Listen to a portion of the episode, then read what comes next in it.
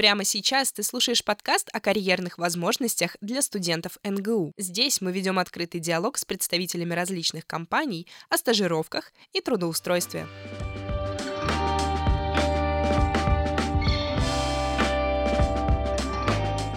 Всем привет, меня зовут Соня. Сегодня мы говорим о геомеханике и нефтегазовой отрасли, а именно о компании Петрожм.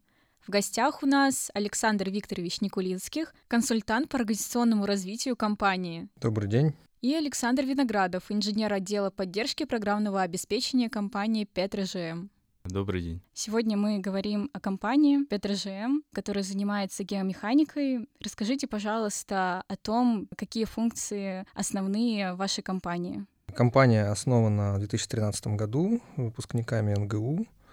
И, в принципе, у нас э, работают, наверное, процентов 95 выпускников НГУ. Мы работаем в нефтегазовой отрасли, и геомеханика — это направление, которое моделирует э, поведение горного массива, то есть то, что под землей. Это численное моделирование, ну, не знаю, можно сказать, что это инженерный консалтинг, то есть мы строим цифровые модели того, что под землей, пластов, э, залежей, месторождений, и на базе этого моделирования, на базе этих моделей выдаем прогнозы поведения пласта и рекомендации технологические для нефтяных компаний. То есть наши основные заказчики — это наши известные нефтяные компании, «Газпром», «Лукойл», «Газпромнефть» и так далее. Второе важное направление наше — это разработка программного обеспечения. То есть то, что мы считаем, эти, построение этих моделей, выполняется в сложном софте, и мы этот софт пишем сами для себя и его же и продаем.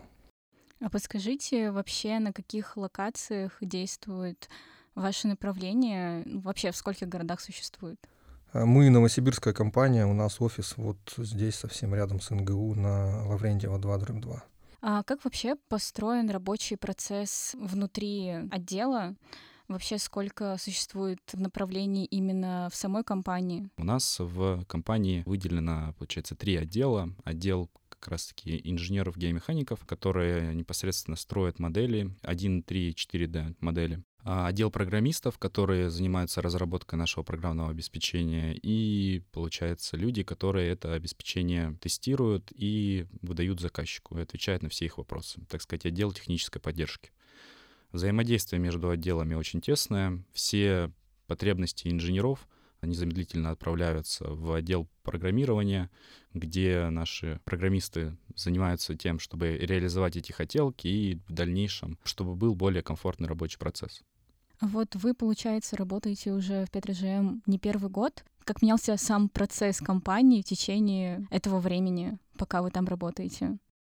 Мы выросли по количеству людей, наверное, в два, а то и в два с половиной раза, мы вышли на тот уровень, когда мы можем уже выбирать проекты, в которых участвовать, в которых не участвовать. Есть стабильный пул заказчиков, есть проекты, нас в отрасли знают.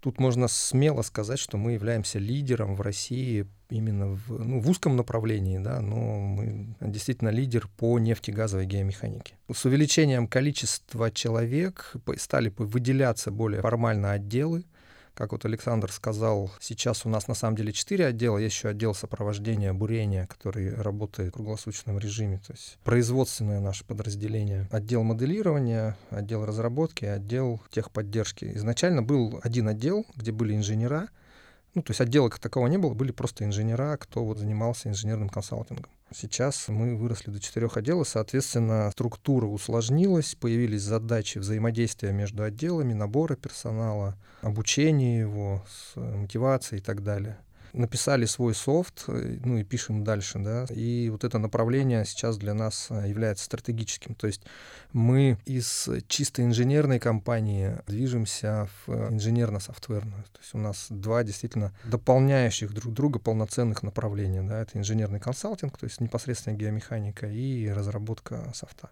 Вы сказали про отделы. А чем они между собой отличаются и как они вообще взаимодействуют внутри компании? Отдел инженеров — это отдел инженеров, которые занимаются достаточно такой умственной активной деятельностью, именно создают модели, отдел, получается, программистов. Они сидят и кодят. Соответственно, отдел поддержки программного обеспечения берет то, что накодили наши программисты, проверяет это на валидность, Соответственно, плюс к этому же занимается тем, что общается с заказчиком по поводу обратной связи, принимает какие-то задачи от заказчика, постоянно поддерживает связь.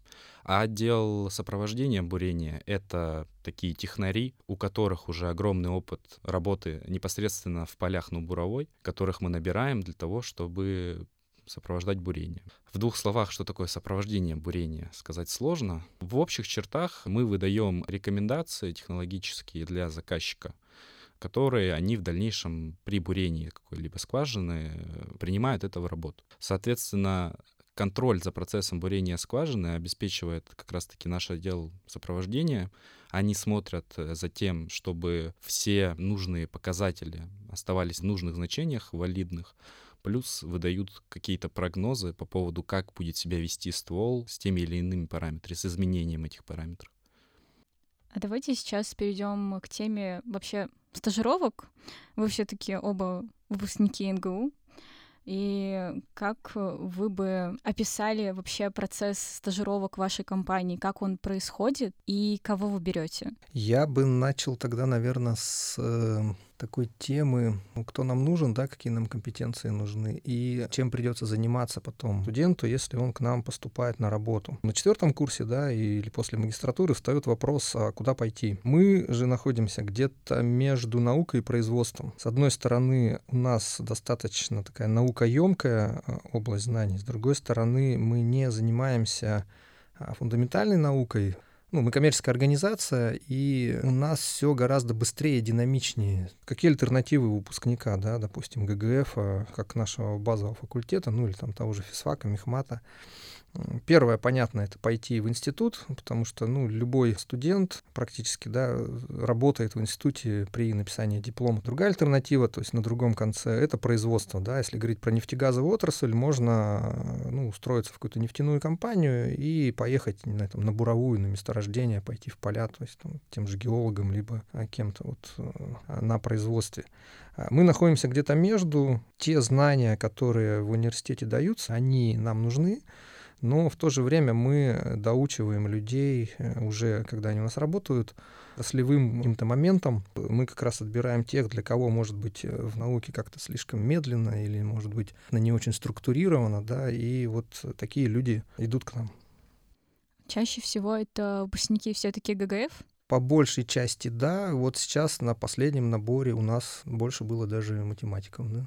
А можете сказать, с какого курса вообще студент имеет, ну не имеет права, а вообще имеет возможность проходить у вас стажировку? Это обязательно выпускник или, может быть, это студент четвертого курса? На самом деле ничего не мешает э, замотивированным людям приходить и попытаться пройти собеседование даже на младших курсах. Как пример, э, этим летом как раз-таки у нас был набор, в котором у нас был парень второго курса и из Мехмата, он чуть ли не лучше всех проявил себя и в, конце, в конечном итоге устроился на работу. Сейчас он по факту студент третьего курса и совмещает работу с учебой. Компания достаточно гибкая в плане того, что ты можешь устроиться на 0,5 ставки, на 0,75 ставки, условно подобрать под себя то значение часов, которые ты реально в неделю можешь отработать. Ну, базовое — это полставки ставка. Ну вот, на полставки точно времени хватать будет, но там все зависит от факультета, я думаю, от загруженности по написанию диплома и остальных факторов. Ну, по своему личному опыту скажу, что проблем не возникает. Ну и график гибкий у нас, да, то есть мы оговариваем а, определенное количество часов или даже объем работы, который нужно сделать, а когда это будет выполняться, тут согласовывается индивидуально. То есть мы под пары подстраиваемся и так далее. У нас сейчас, наверное, ну, человек 7 или 8 работает, кто учится, да, именно на полставки. Ну да. Второй пример, вот э, тоже про второкурсника. Сейчас он является руководителем отдела разработки, ну или группы разработчиков. Он на шестом курсе эконома пришел работать, э, будучи студентом второго курса физфака. А как э, проходит процесс самого собеседования? Он вообще по-разному происходит. Когда я приходил, был, получается, трехэтапный отбор. Первый этап — это базовый тест физики и математики, на который ты приходишь и должен просто в краткой форме описать э, какие-то ну, легенькие задачки базового уровня максимально. После этого тебя приглашают на стажировку. которая длится по-разному, все зависит от того, на какую ставку ты работаешь. В моем случае она заняла порядка четырех месяцев. После окончания ее ты защищаешь реальный кейс перед главным инженером Николаем Юрьевичем Смирновым, и он после этого делает выводы о целесообразности дальнейшего трудоустройства как сотрудника. На данный момент мы набираем людей, которые также проходят базовый тест, но у нас чуть-чуть по-другому. У нас сейчас будет идти обучение длительное в течение учебного года. Раньше у нас все стажировки проходили летом, потому что это максимально удобно в угоду того, что все студенты могут устраиваться на полную ставку и отрабатывать э, полный рабочий день. Сейчас же мы понимаем, что это не так, и мы, получается, до Нового года будем читать им э, курсы, которые позволят им увеличить свой уровень в геологии, математике, физике, геомеханике. И после Нового года как раз-таки будет тот же самый стажировочный кейс, после которого, наверное, в концу весны мы будем определяться, кто нам нужен, а кто нет. Ты упустил очень важный этап после теста. А мы даем те, кто прошел тест, ну, то есть тесты собеседования, да, то есть собеседование больше на soft skills и тест э, физика-математика. И после этого мы даем мини-проект. То есть это задача, а, ну, скажем так, физики там за шестой, наверное, восьмой класс, может быть, первый курс, но она сформулирована в инженерном варианте. Взяты конкретные технологические данные. В последнее время была задача, про, связанная с бурением. Определенный инструмент, э, таблицы, какие-то параметры, и нужно произвести расчет. А, почему выбрали именно такой подход? Потому что, выполняя этот проект, кандидат, он полностью проходит по процессу работы той, которую выполняет инженер, в таком в мини-формате. На что мы смотрим? Первое — это умение ну, взять задачу, да, то есть э, и в нее вникнуть, оценить входные данные, э, посмотреть, э, какие данные есть, каких не хватает, какие, может быть, лишние. Второй этап — построить э, физическую модель, потому что ну, задача так сформулирована, что ее можно очень просто решить, но не точно, да, или очень точно, но, но долго. А дальше произвести расчет, то есть непосредственно само моделирование, либо расчет э, ну, в какой-то из программ, то есть здесь мы смотрим именно с, на, навыки владения и софтом, ну, не знаю, там, пусть это будет Excel или MATLAB, что-то, не, неважно, нам главное, чтобы человек э, правильно считал, а, ну, и быстро достаточно. а, с помощью с, программ ну и математических навыков. И дальше нужно написать отчет о проделанной работе прямо вот по ГОСТу, в том же виде, в каком мы пишем, ну, он небольшой, да, то есть здесь мы смотрим, как человек умеет писать, формулирует мысли, аккуратность там и так далее.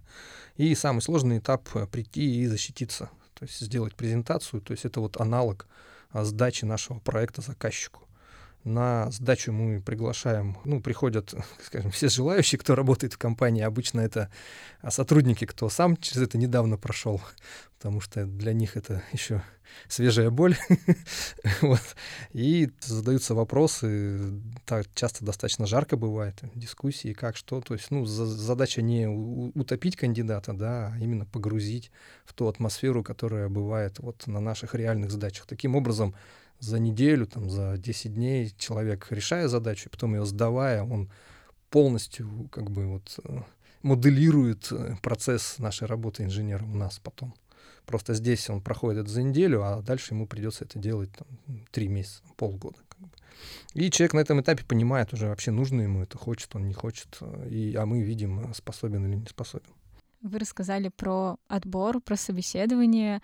А можете рассказать про то вообще, сколько и какие вакансии на данный момент актуальны и актуальны вообще всегда? Ну, всегда, наверное, актуальна самая такая сложная вакансия — это действительно разработчики, а, потому что есть специфика, ну, наверное, тоже у нас, да, достаточно высокие требования. Софт сложный, но вот на данный момент самая жаркая вакансия — это 3D-разработчик. А, мало кто готовит, э, мало, скажем так, направлений. А, ну вот отрасль разработки игр, да, вот э, это, наверное, самое близкое к нам, да, то есть, но игрушки — это игрушки, у нас все по-настоящему. Ну, то есть мы строим 3D-модели с визуализацией, со сценами, вот, э, причем на базе физических расчетов. Ну и другие программисты, backend, frontend, то есть с программистами сложнее. И каждый год мы уже третий вот год набираем инженеров где-то 3-5 человек мы готовы взять э, на, на работу. А есть ли вообще возможность карьерного роста после выхода на полный график, насколько я понимаю? То есть не стажировка, а полный график, и на каких позициях этот рост вообще по большей части встречается?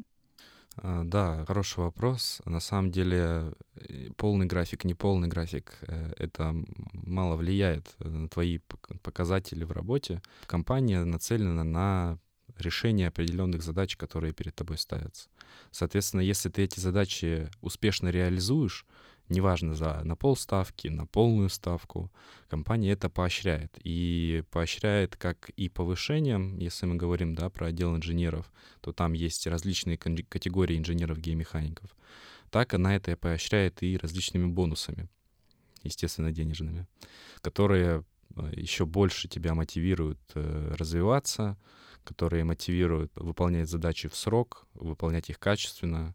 А что вообще нужно сделать, чтобы человека, студента бывалого повысили, и долго ли нужно выполнять множество задач, чтобы тебя все-таки повысили в должности? Тут э, должно совпасть э, несколько моментов. Да. Компания растет, и часто, э, скажем так, объем работы, он растет быстрее, чем мы успеваем набирать и воспитывать новых сотрудников. Поэтому поставить молодого, еще не очень опытного сотрудника на какой-то серьезный и важный проект, для нас это нормальная ситуация — тоже здесь отработанная технология. Понятно, никто просто так на амбразуру э, человека не бросит. Э, к нему прикрепляется э, ну, более опытный сотрудник, вплоть до главного инженера, скажем так, личное наставничество. Да? Есть у нас примеры, когда студент после четвертого курса, проработав у нас, наверное, год инженером, он возглавил, то есть э, он стал руководителем проекта, причем очень крупного проекта, очень серьезной нашей нефтяной компании, нефтегазовой, э, и успешно ведет этот проект. Сейчас это проект действующий. Поначалу было даже как-то вот, э, ну не то чтобы страшно, но мы в него верим, верили и верим хорошо справляется. Там же компетенции не только технические нужны, но и с, нужна внутренняя смелость, да. Немаловажная компетенция, которую мы ценим, это смелость. То есть смелость и ответственность, да. Что касается вообще про а, карьерный рост. Ну, он же возможен в разных направлениях, да, есть горизонтальный карьерный рост для технического специалиста, когда он, скажем так, развивается вширь, то есть освоив одно направление, одну методику, какие-то подходы, начинает заниматься чем-то другим расширяя с, свои компетенции. А есть рост административный, когда, ну, не знаю, там инженер становится руководителем проекта, руководителем группы, потом начальником отдела и так далее. Но тут связано как раз со, со скоростью роста компании. А, и рост, связанный с открытием новых направлений. Ну вот Александр, да, у нас сейчас в отделе, который вот создан как раз вот, ну, с его приходом, по сути, да, сейчас в отделе два человека, и этот отдел может, ну и, скорее всего, будет расти ну, взрывными темпами, да, потому что софт — такая вещь, которая сначала долго пишется, а потом э, э, очень быстро может разрастись э, в плане объема продаж, в плане заказчиков и так далее. Там очень много работы. И здесь перспективы вот э, уже управленческие, ну, с, э, открываются новые направления, которые для компании новые, да, и для сотрудника новые. Допустим, есть энный студент Василий. Он учится на первом курсе и хочет пойти к вам после окончания университета, либо, может быть, на третьем-четвертом курсе. Что ему вообще нужно делать э, этот промежуток времени, пока он обучается, чтобы попасть в итоге к вам? Что вообще нужно делать для этого? Ну, я бы сказал, что все зависит от того, чем ты хочешь заниматься, потому что все-таки инженер от условного менеджера в нашей компании, они по скиллам своим, именно по soft и hard skills, они достаточно сильно отличаются. Если ты хочешь э, претендовать на вакансию инженера, то, в моем понимании, достаточно усердно учиться, а, хорошо в дальнейшем защитить диплом, выпуститься и с хорошей базой накопленных знаний за 4 года прийти и сказать, что я хочу устроиться, и проблем точно не будет. Если же более какая-то такая вакансия, которая предполагает софт-скиллы в нашей компании, то я думаю, тут вступают в силу различные студенческие объединения, которых в НГУ очень много. Э, необходимо быть членом какого-либо студенческого объединения в самом идеальном варианте профессионального, который тоже есть на базе нашего университета, участвовать и организовывать различные мероприятия, работать со студентами, с людьми, общаться, навыки коммуникабельности повышать. Ну и где навыки коммуникабельности и общения, там и смелость, там и уверенность в речи, и все остальные вещи, которые необходимы. Я бы еще добавил, что это как раз опыт организации, опыт проектной деятельности. Да, это тоже на самом деле и инженеру очень важно. Если вы совмещаете учебу и какое-то там профессиональное студенческое объединение, и успеваете и хорошо учиться, и э, участвовать в различных мероприятиях этого объединения, то я думаю, вам дополнительные курсы какие-то точно не нужны. А насколько вообще важны оценки в дипломе по профильной деятельности? Ну, на самом деле важны, но не сильно. Я бы сказал, что мы в первую очередь оцениваем э, все-таки компетенции. Мы на диплом не смотрим. Хотя, естественно, если ты приходишь и говоришь, что у тебя там красный диплом, к тебе немножко по-другому начинают относиться. Ну, это просто отношения. На сухом остатке все-таки все смотрят на то, как ты написал тест, как ты сделал э, проект, да, и как ты защитил конечный кейс. Вы сказали, что вы также учитываете деятельность вне студенческую, ну, точнее, а, студенческую, но не относящуюся к учебе. Есть ли такой у вас аспект, как портфолио у студента? То есть, ну вот приходит он на собеседование, проходит отбор, но как-то в портфолио учитываются какие-то его достижения и какие? Мы, наверное, больше на навыки смотрим, потому что бывает необходимость, не знаю, там, записать видео, например. Вот э, Александр работает в техподдержке, заказчик говорит, мне лень читать э, мануал, то есть инструкцию буквами, сделайте мне видео. Ну, заказчик важный, мы говорим, да, окей, сели, записали видео, инструкцию, скомпоновали это как-то, и оказалась прикольная идея на самом деле. С одной стороны, многофункциональность, с другой стороны, ну, некие склонности человека. Кто-то фотографирует, кто-то вот видосы делает, кто-то организатор, да, вот у нас второй человек в отделе Матвей, Э, Мартюгов, э, ну вот они с Александром пришли, и как-то, да, автоматически так разделилась деятельность, что он э, любит организовывать разные мероприятия. Вот он участвовал в организации конференции достаточно большой, к нам заказчик, несколько заказчиков крупных приезжало, там, ну, человек 30, наверное, было, трехдневная конференция десятилетия компании и так далее. Вот, вот ему нравится, он, он и ведет, и организовывает. Ну, сложно что-то представить, что пригодится. Ну, такие, это, это, это вроде бы и не рабочие моменты, да, а с другой стороны... Как это характеризует человека в любом случае? Ну, а чтобы завершить нашу беседу, наверное, я попрошу вас дать какой-то э, фидбэк студентам, дать какой-то им совет, чтобы они прошли дальнейшее трудоустройство без особых трудностей и проблем. Ну, я бы, как от студента к студенту дал совет просто не бояться, пробовать. В любом случае за попытку вас никто не осудит, и это просто опыт в вашу копилочку.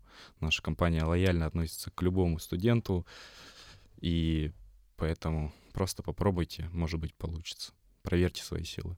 Да, я поддержу в плане с, э, пробовать э, и искать то, что по душе. Вот это важный момент. Ну, может быть, в начале карьеры э, кажется, что это не, не совсем так, но на самом деле, э, наверное, это самое важное — заниматься тем, что нравится. Потому что тогда мотивация будет, э, и интересно развиваться, и нет, наверное, ничего хуже, чем вот не, нелюбимая работа, когда ты выучился, куда-то трудоустроился, получил опыт, э, и это надоело, это неинтересно, а как бы сил куда-то перейти не хватает. Вот э, тут смотреть и чувствовать, чего хочется, да, к чему склонность, в этом развиваться.